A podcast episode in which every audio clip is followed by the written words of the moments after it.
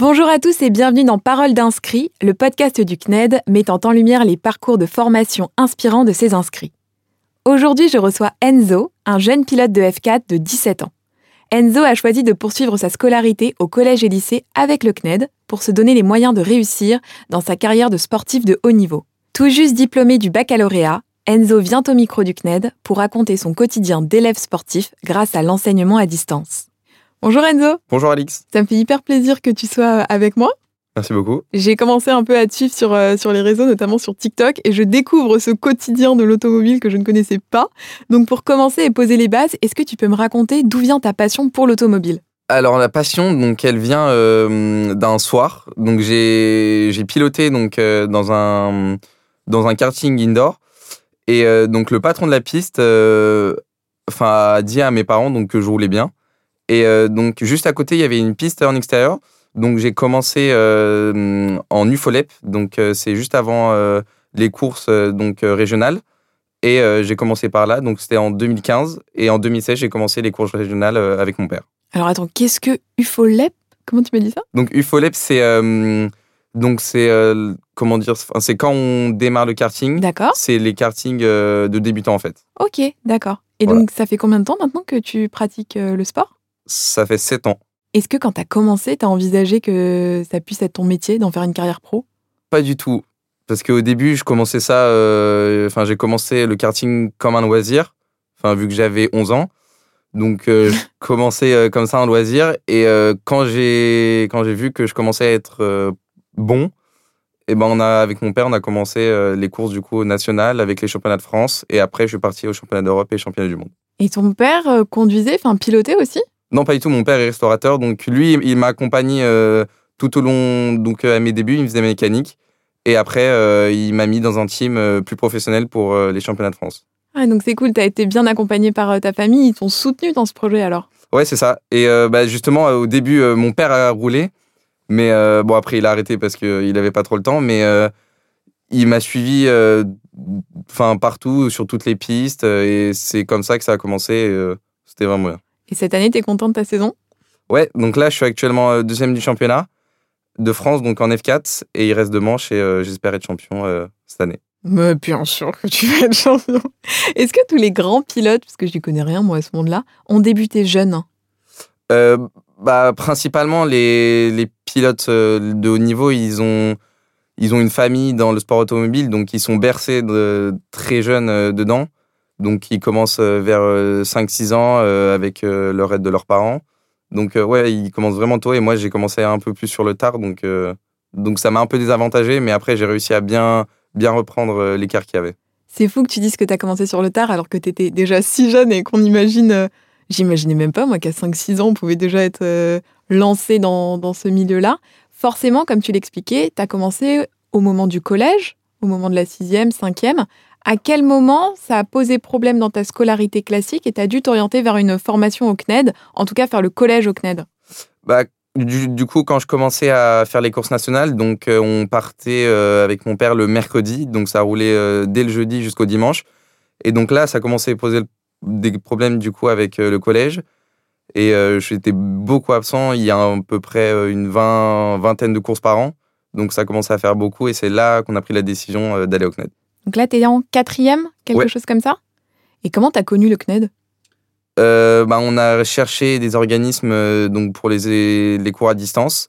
Et on est tombé sur le CNED et ça nous a plu et on a commencé euh, avec le CNED du coup en quatrième. Est-ce que tu connais d'autres sportifs de haut niveau qui ont fait le CNED oui, bah justement dans, dans, le championnat, il y a beaucoup donc qui sont à la FSA Academy, donc à la Fédération française de sport automobile, et eux qui qui suivent un cursus du coup avec le CNED et qui ont des profs. Enfin, c'est euh, le CNED, mais un peu avec euh, des profs euh, justement à l'académie directement au Mans.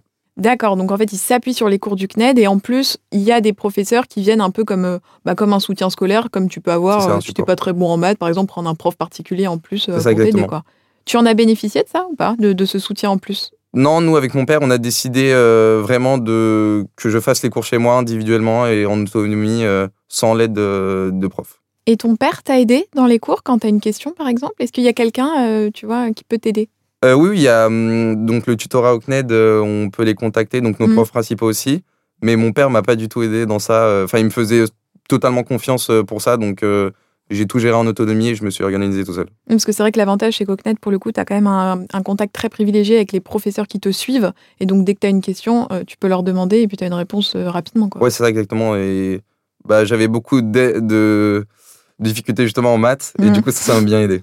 Moi aussi, j'avais des difficultés en maths. J'étais ravie d'avoir les profs qui m'aidaient. Est-ce que depuis que tu as est-ce que quand tu as commencé ta scolarité au CNED, ça a été plus facile pour toi d'allier sport automobile et études? Euh, Oui, oui, énormément parce que du coup, euh, il y a le sport, donc à peu près 3-4 fois par semaine. Donc ça, ça me prend une grande partie de mon temps. Je fais aussi pas mal de sophrologie justement pour me canaliser et tout.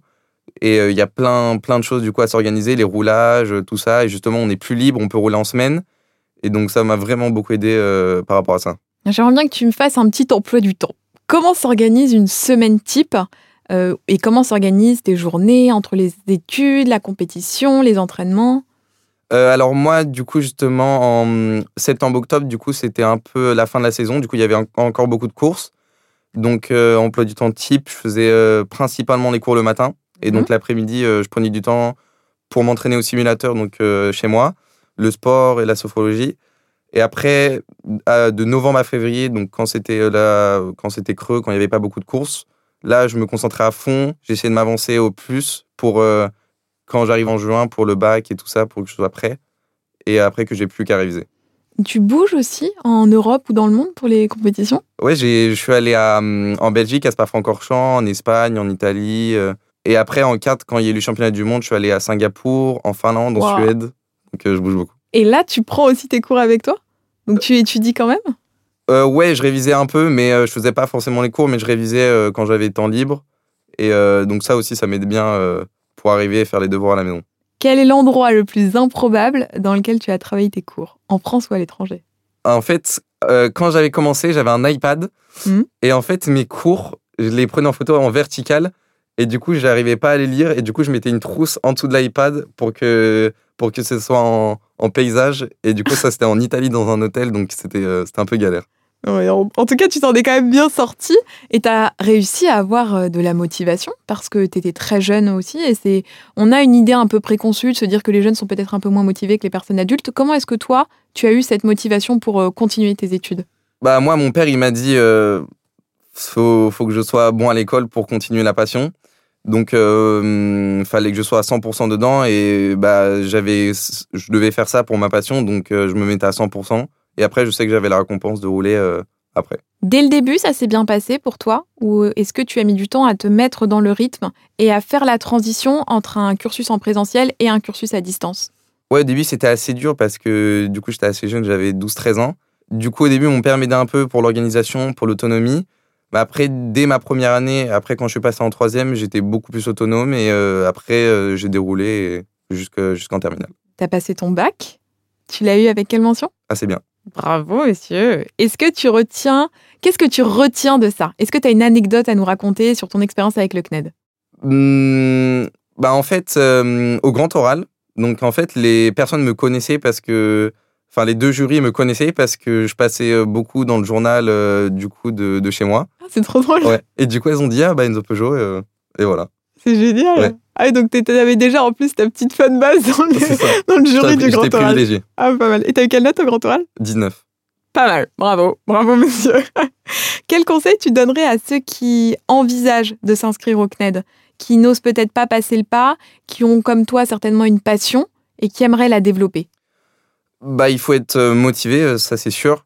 Après, il faut être euh, assidu, il faut, il faut pas, il faut pas s'essaler. Moi, j'avais un emploi du temps, enfin, je me réveillais tous les jours à 7 heures. Comme ça, de 8 heures à midi, je travaillais. Après, les après-midi, du coup, j'allais au sport. Donc, il faut vraiment se caler sur ça et pas repousser, repousser à demain ou après-demain. Et vraiment faire un emploi du temps et s'y tenir. Et après, après si on est, on est autonome, ça va tout seul. En fait, c'est ça, c'est ne pas se laisser le choix de faire autre chose, de se conditionner, de se dire c'est comme ça et c'est pas autrement quoi. Ouais, c'est ça. Après, il y en a beaucoup qui croient euh, quand on est au CNED, euh, on peut dormir, euh, tout ça, mais alors que c'est encore plus dur qu'à l'école normale quoi. on est tout seul, donc faut faut se motiver tout seul. Mais après, quand on a quelque chose après, on sait qu'il faut le faire et qu'on est obligé, donc ça va tout seul. Qu'est-ce que l'apprentissage à distance t'a apporté au-delà du diplôme? Euh, déjà, ça m'a permis. J'étais beaucoup plus à l'aise à l'oral, donc euh, avec euh, les personnes extérieures, justement, parce qu'on on n'est pas forcément tous les jours en cours, dans les, dans les transports en commun, tout ça.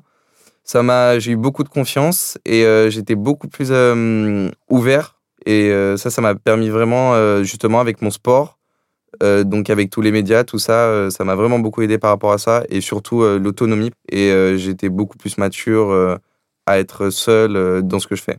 T'es fier aujourd'hui d'avoir réussi à poursuivre ta scolarité au collège puis au lycée et surtout d'avoir obtenu ton bac en étant seul Euh, oui, parce que déjà en plus, donc j'avais euh, le sport à côté et il fallait que je sois concentré sur les deux. Donc ça, c'était ça, c'était assez dur. Mais euh, d'avoir eu le bac, ouais, c'est une bonne récompense et j'en suis content. Qu'est-ce que t'as prévenu en premier quand t'as vu que t'avais eu le bac? Euh, mon père direct. Bah justement, l'anecdote, c'est donc quand j'ai eu le bac, donc c'était, euh, enfin les résultats c'était jeudi 4 juillet, donc à 10 h et euh, j'étais sur mon téléphone et je mettais l'essence dans la voiture. et du coup, j'ai regardé et j'ai eu le bac. Et du coup, après, dès que je suis rentré dans la voiture, j'ai dit j'ai eu le bac et, euh, et voilà. Donc, et, et le plein était fait. ouais, le plan était fait, là, on- tout, tout était bien. Bon alors c'est quoi les projets pour la suite? Au niveau scolaire? Au niveau scolaire, au niveau de ta vie, ton travail bah, Au niveau scolaire, pense faire une année, euh, enfin c'est sûr, je fais une année donc sans, sans études pour vraiment me concentrer sur ma saison. Donc cette année, du coup, l'objectif c'est d'être champion de France. Et, euh, et après, du coup, il y a eu beaucoup d'équipes en F3 qui m'ont contacté par rapport à mes résultats cette année. Et l'objectif, euh, c'est d'aller en F3 l'année prochaine pour, pour essayer d'après la F1. Ouais, donc ça fait vraiment sens avec tout ce que tu fais depuis le début. C'est fou quand même d'avoir si tôt su ce que tu voulais faire. Il y a beaucoup de gens et beaucoup de jeunes de notre génération qui ont du mal à trouver leur voie. Et toi, dès le début, tu savais que tu voulais faire euh, du sport automobile. Ouais, ça, ça c'est un, un, un gros avantage. Du coup, euh, on sait ce qu'on sait, on sait ce qu'on veut faire plus grand, donc on, on se donne à fond, on se focalise sur ça. euh, bah, du coup, dès le plus jeune âge, dès 11 ans, 12 ans.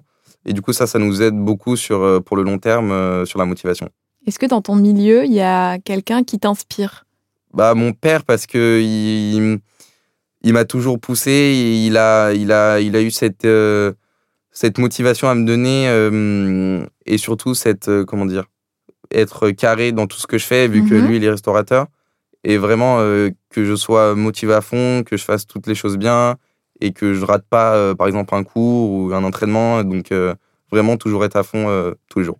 Merci beaucoup, Enzo. On peut te suivre sur les réseaux sociaux. Est-ce que tu peux me rappeler tes réseaux sociaux? Euh, donc Insta et TikTok, euh, donc Mhm. Enzo du bas 2 du bas Peugeot. Et après euh, j'ai Facebook, Twitch, YouTube. Très connecté. Hein Ouais. Ah, c'est hyper intéressant parce qu'il fait beaucoup de vulgarisation et je trouve ça génial justement pour découvrir aussi ce sport qui est le tien. Merci d'être passé au micro du CNED. Si vous aussi vous souhaitez entamer un parcours de reconversion professionnelle, des études ou suivre votre cursus scolaire à distance, rendez-vous sur cned.fr pour retrouver l'ensemble des formations du CNED et découvrir d'autres paroles d'inscrits. À bientôt!